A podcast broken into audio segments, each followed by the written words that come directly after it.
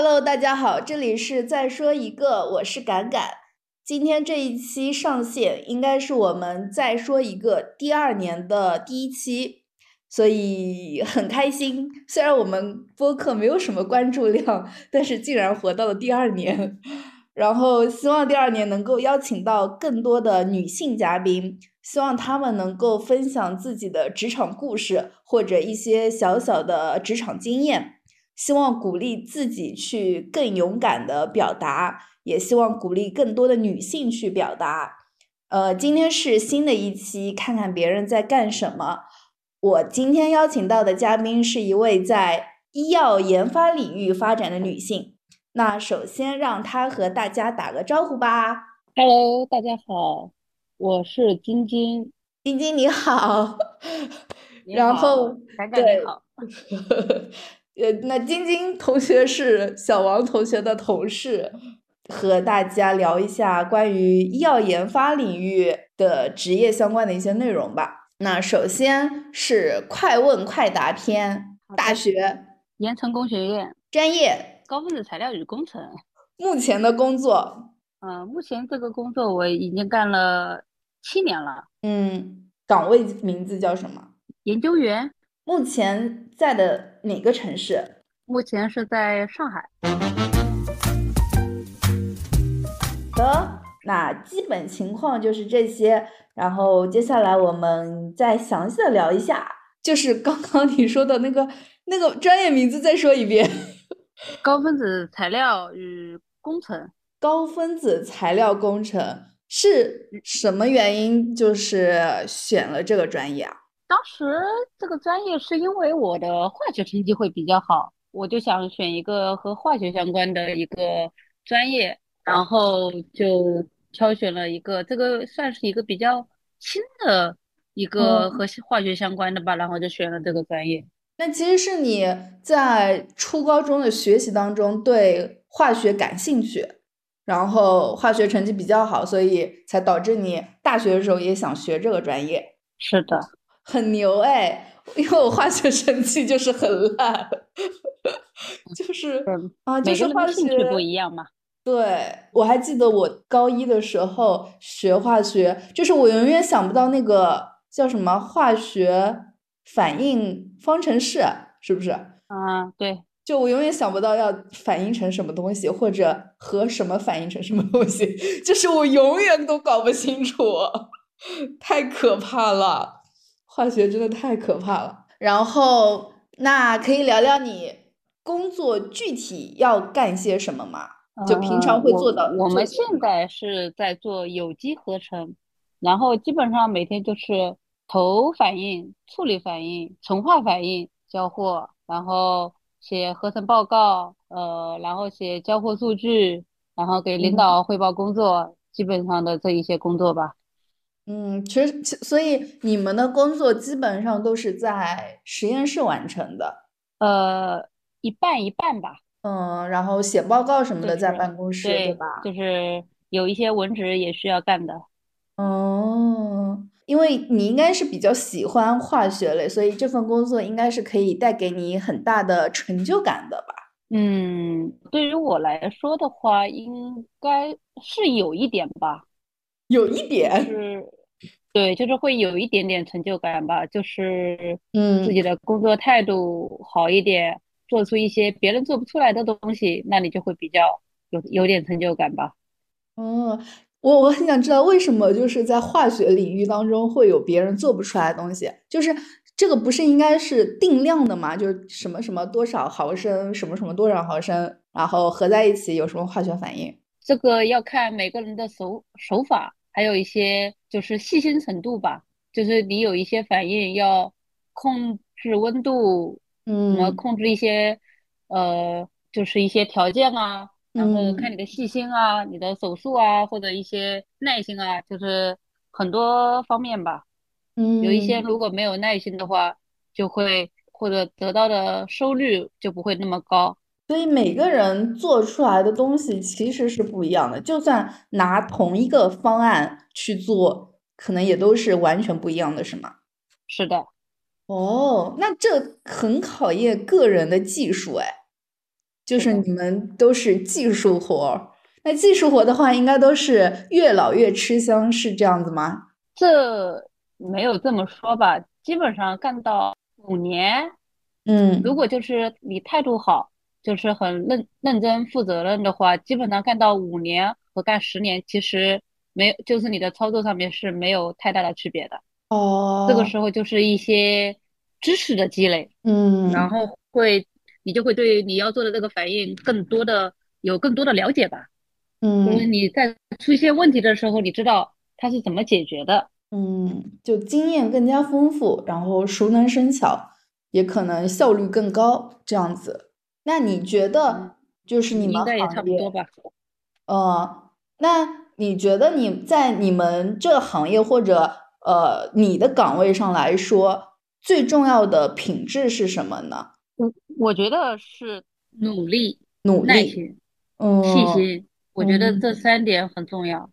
嗯，就是这三点做到了，也会其实会增长你的技艺，对吧？技术，这是就是这三点和和你的技术也也是属于相辅相成的，因为你要靠这些耐心，然后完成这些实验，然后你获得了一些东西，你的技术啊经验也会在增长当中。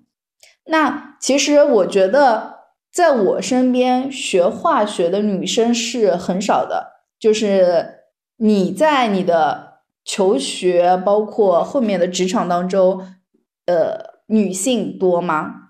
嗯，反正上高中的时候，如果分理科班的话，当时江苏是学三加二的时候，物化班的话，六十个人大概十个女孩儿，哦，那到了大学，大学的话是六十个人，大概是不到二十个女孩儿吧。然后现在的话，我感觉我刚毕业的那两年女孩儿还不是很多，但是近两年感觉女孩儿要跟男孩持平，甚至都要比男孩子还多了。嗯就近两年，反正我我是这么感觉的。嗯，那你觉得这样的变化的原因是什么？说实话，我也不太清楚，我是觉得这个是得，真不知道为什么会有女孩儿越来越多学化学。我觉得，嗯，我是觉或得者以嗯前就是女女孩子学化学的时候，可能会受家长的影响，或者受社会的影响，或者其他一些你耳朵里听到的，就会觉得对学化学不够自信。但是实际情况，其实女孩也是可以学好化学的，所以就是逐那个学化学的女性会增加，就是这是我的一个小小的猜测。嗯，因为我感觉就是很多领域其实一开始都是男性占主导优势，然后嗯，里面的女性都会非常非常的少。但是现在的话，各行各业的女性都会变，呃，都都会增多，有这样增多的一个趋势。其实也是女性就是可以意识到，我们可以学好想学好的任何的东西。嗯，那可以说一下，就是你现在在做的研究员这份工作，它的一个成长路径或者它的升职路径是怎样的？就比如说我可能呃刚进去的时候是什么研究员助理，还是说然后过几年成为研，究员这样子？嗯，可以介绍一下吗？嗯，基本上进来是从助理研究员开始做起，然嗯后一年看你的表现吧，会慢慢升为研究员一、研究员二，升到研究员五，差不多就应该往，就是稍微能带几个人往组长层面发展吧。嗯，就是往管理层方面发发展了。对，就是小小的管理层，大的管理层还是要学历优先，就是嗯就是你本科的话，也就是说现阶段的本科在这一行里面干不到大的管理层的。嗯，所以你们这个行业还是很看重学历的，对吧？是的，是的，嗯，我感觉现在还是就这几年应该比前几年会更加注重学历，并且，呃，就之前有一个新闻，就是现在的好像是北京地区还是说全国地区，我有点忘记了。但是硕博的人数已经超过了本科的人数，出现了倒挂的现象。所以现在确实是对，所以现在导致就是行业就是工作每一个职位都。会更加注重学历，因为所有的老板或者主管都会觉得，就能够招一个学历高的，干嘛要招一个学历低的呢？是吧？应该都是这样的心态，我觉得。那那你会之后想要，就是到了某一个年龄或者到了某一个职级，然后再去深造吗？我我个人是不太想，嗯，因为是这样子，因为小王说过，这样有个这边突然有了个第三人，他说你们行业到了三十五岁都会转行，是真的吗？这个还是看个人选择吧，就是我们公司也有四五十岁还在干这一行的呀，就是说看你自己什么想法。如果你三十五岁，毕竟他。也算带一点体力活，也又要动脑子，又要有一点体力活，嗯，反正就是看每个人的选择嘛，就能摇就摇嘛，凭这样，能摇就摇。那你有你有观察过，呃，你们行业或者你们公司的其他人如果转行以后会做一些什么吗？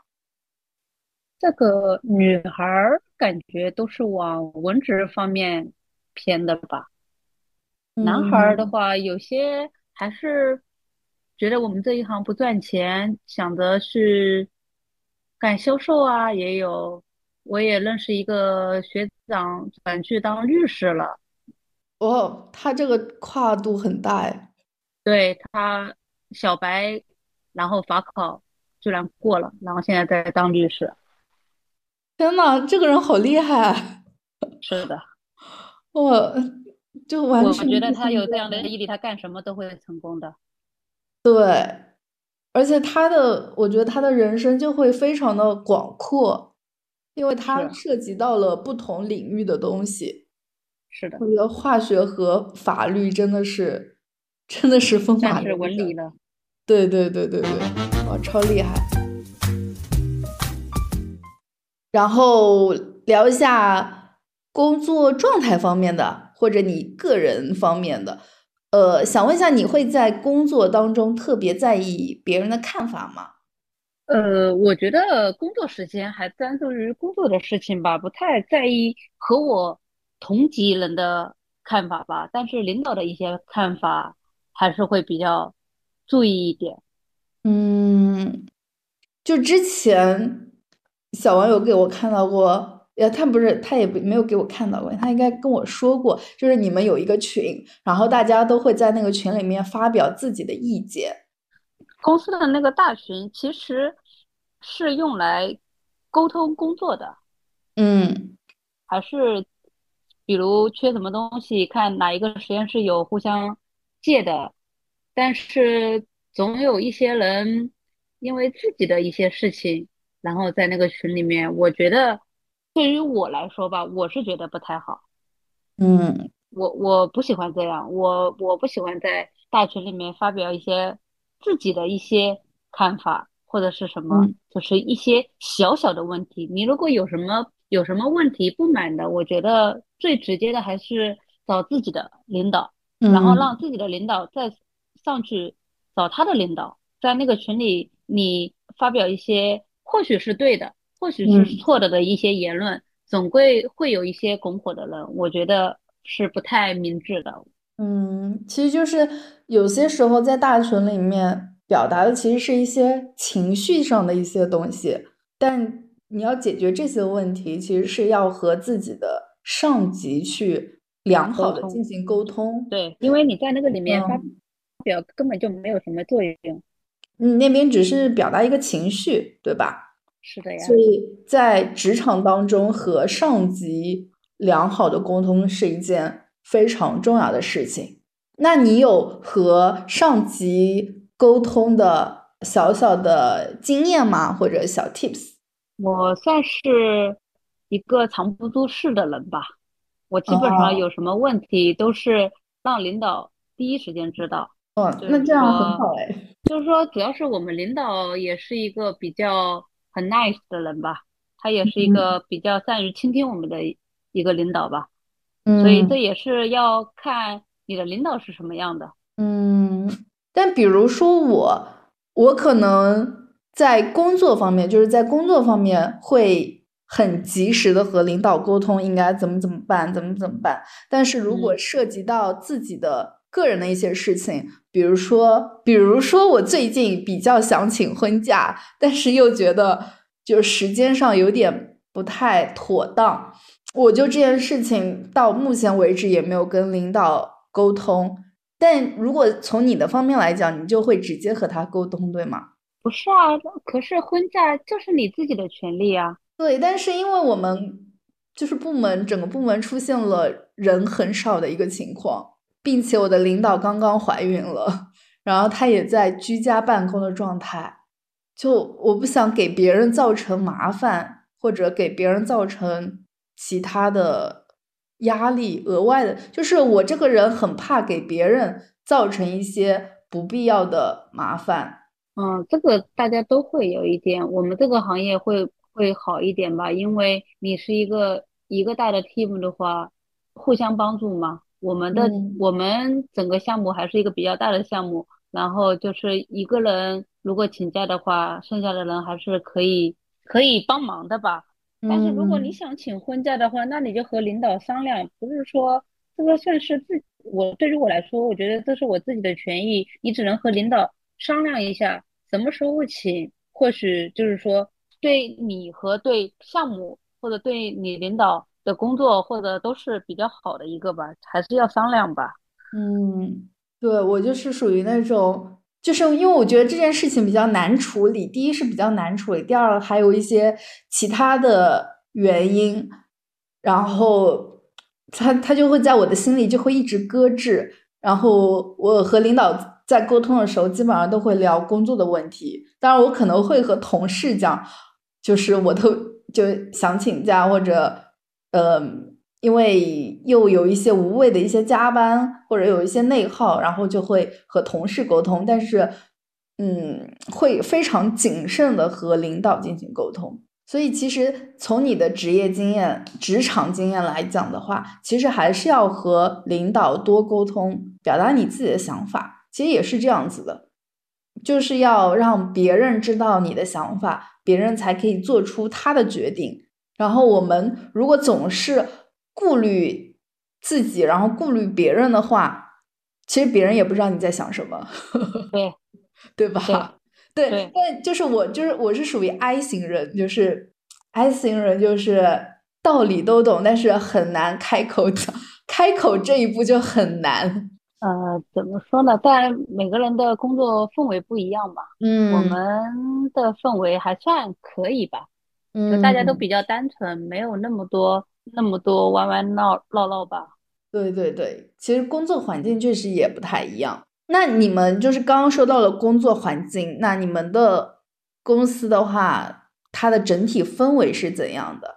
和同事的关系是怎样的？可以分享一下这方面吗？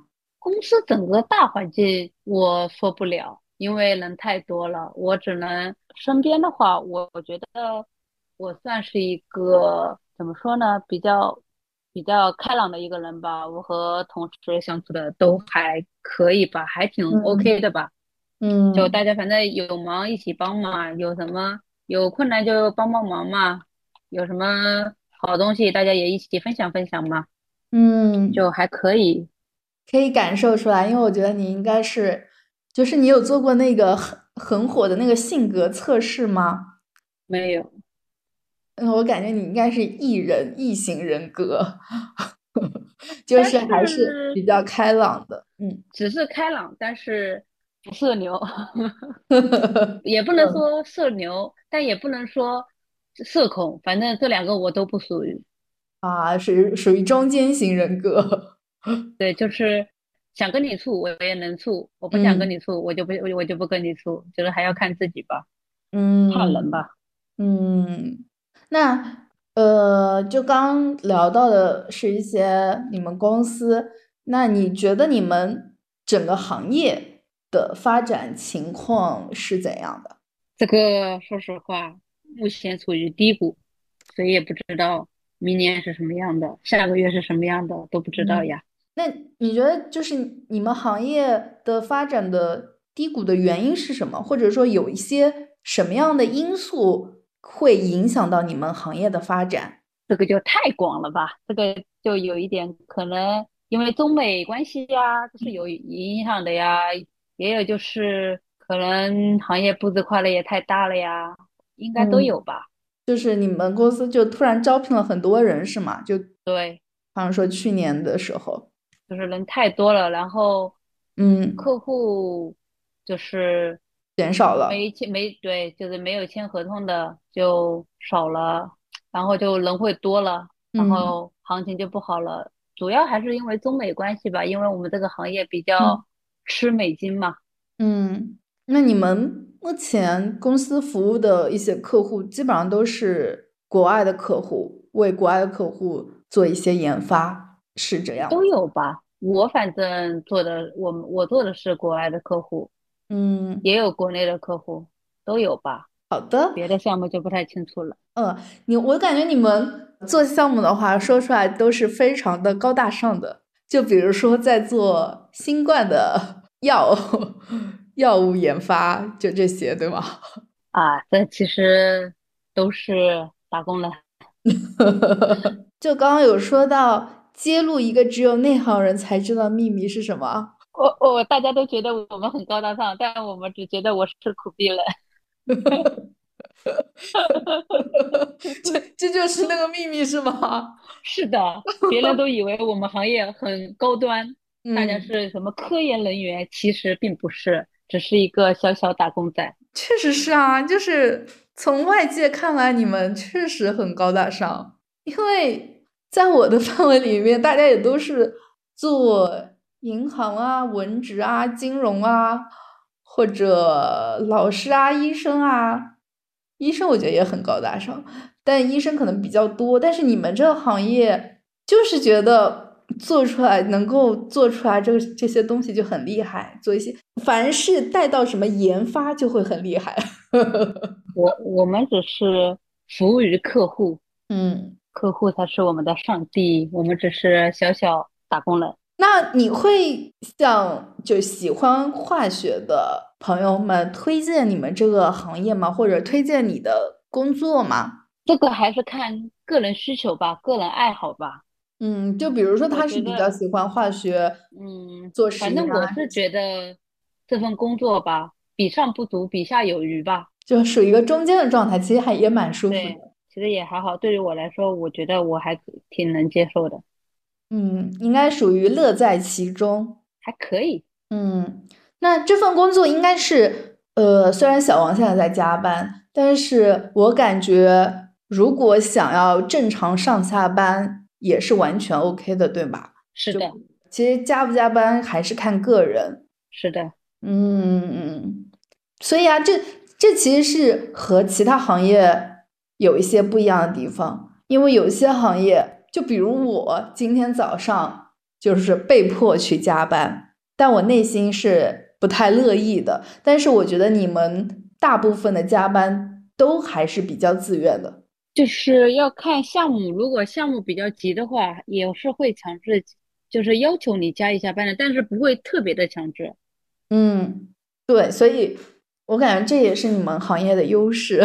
对，我觉得这个确实不会强制要求你加班。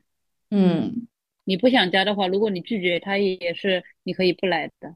对，但是理论上来说，其实每个人都可以拒绝加班。我说的，其实我想表达的是一些隐性的要求，就是我觉得你们不去加班或者拒绝加班，内心是不太会有什么愧疚这种这种感觉，是的，对吧？但是如果我今天上午没有去，然后我就会，就我可能个人，第一是我个人，第二是行业的限制，就会想同事会怎么想，或者领导会怎么想，因为所有的领导都在，只有你不在，不就不太好，就会有很多这样的顾虑。但是你们作为应该可以称为技术人员、研发人员的话，还是比较就是做好自己的事情就可以了。然后想加班就加班，那不想加班就不加班，就比较舒服。我觉得这也是研发人员的工作优势之一。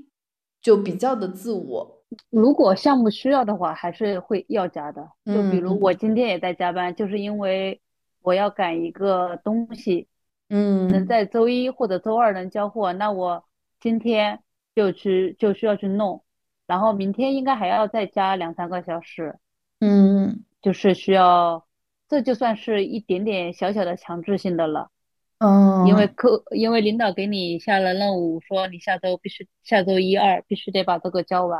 嗯，明白了，算是有一点吧。嗯，就还是会给你一个任务，然后会给你个 deadline，然后其实，在你们心里也是会有一些小小的压力，对吧？然后就想在这个时间之前把它给完成。嗯，对，其实就我发现了，其实就摆烂的人。就每个行业都会有摆烂的人，然后他们就是心安理得的摆烂。但是如果就稍微有点责任心，或者呃稍微会在意一些自己的职业发展，或者在意领导的看法的人，就还是他无论在哪个行业，都会把自己应该做的事情给做完，甚至会额外做一些事情，对吧？哦，对。好的，那你还有什么关于你们行业或者你们公司或者你这个工作岗位想要分享的一些东西吗？嗯，应该没啥了吧。反正我只能说比上不足，比下有余吧。反正我觉得工作积态度端正的话，基本上在这一行里面还是可以学到很多东西的吧。就是如果喜欢化学的人吧。嗯，那你觉得你们行业是对对女性比较友好吗？还可以吧，我觉得我们公司对女孩还还挺好的，大家也会，男生也会比挺照顾女孩子的。嗯，好的，那我们最后，呃，想问一下，你对正在找相关工作的听众朋友们，或者在读呃相关的或者一些化学专业的朋友，有没有一些什么建议？呃，学学习上的建议我就没有了。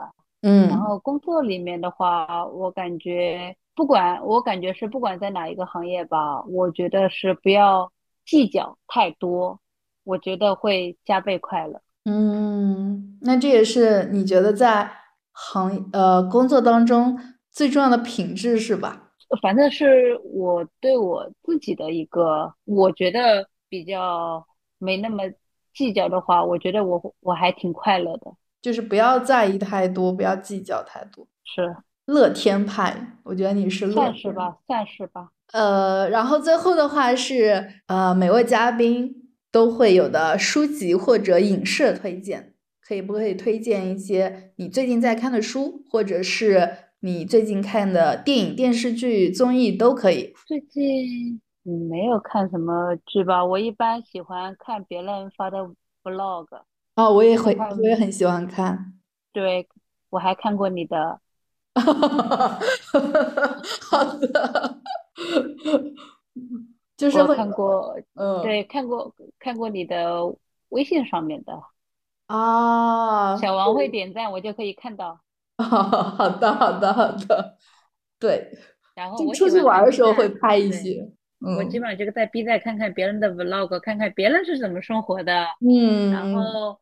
呃，别人的探店我也会跟着去探一探，然后别人的什么好物分享也会看一看，然后别人的吃播呀也会看一看，然后还有什么看一些剧啊，就是看一些比较让我轻松愉悦的剧吧。嗯，我也我也很喜欢看别人的 vlog，就是看别人的分享，嗯，分享他的生活，他的好物，对对对，觉得确实挺好玩的，对。而且就会知道别人的生活状态是怎样的。对，呃，我我也想拍，但是我感觉我没有时间拍。感觉拍 vlog，我觉得能拍 vlog 的人都有一颗很强大的心。其实可以拍一些片段，然后现在就是像剪映的功能就特别强大，它有一些模板啊什么的，然后把它套进去，然后就很快的、很快速的就生成了一个，可以先拍一个简短版的 vlog，就很快速。我基本上就拍照，然后合集。啊，这也可以，这也可以，反正也是简单的记录一下生活吧。对对对对对，其实我们的播客也是，就嗯，这一组都是看看别人在干什么，就希望能够提供给在读的大学生他们一个参考的生活样本。就比如说，我现在在读高分子材料工程，那我。就可以就听了播客以后，但可能也没有听播客，或者只是简单一些参考啊，可能知道哦，如果我读了这这个专业，那以后我可能找到助理研究员的工作，那我可以在这条路上成长到哪一步，就可以看到别人是怎样成长起来的。那对于就是正在读的这个大学生来说，就是有一些小小参考，或者心里有个底。呃，因为我觉得在我读大学的时候，我觉得我关注这方面都特别的少，所以我对所有的职业心里都没有什么规划，或者心里都没有什么谱。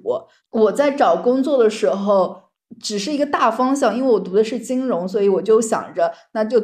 找一个金融相关的工作而已，就没有想到说我是去做金融的分析员，还是说去做金融的销售，去银行、去保险、去呃公募基金、去私募基金，这些就是没有那么细细化的那个划分在我心里。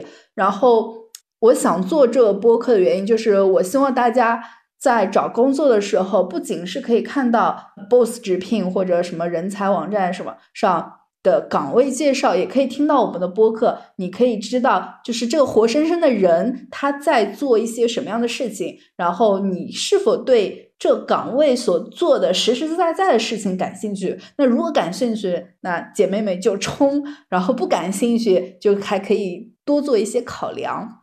所以，呃，因为这也是。我们第二年的第一期，然后也希望所有的听众朋友们可以喜欢我们的播客，然后也希望我自己可以邀请到更多呃优秀的女性同胞，然后可以分享他们的职场故事。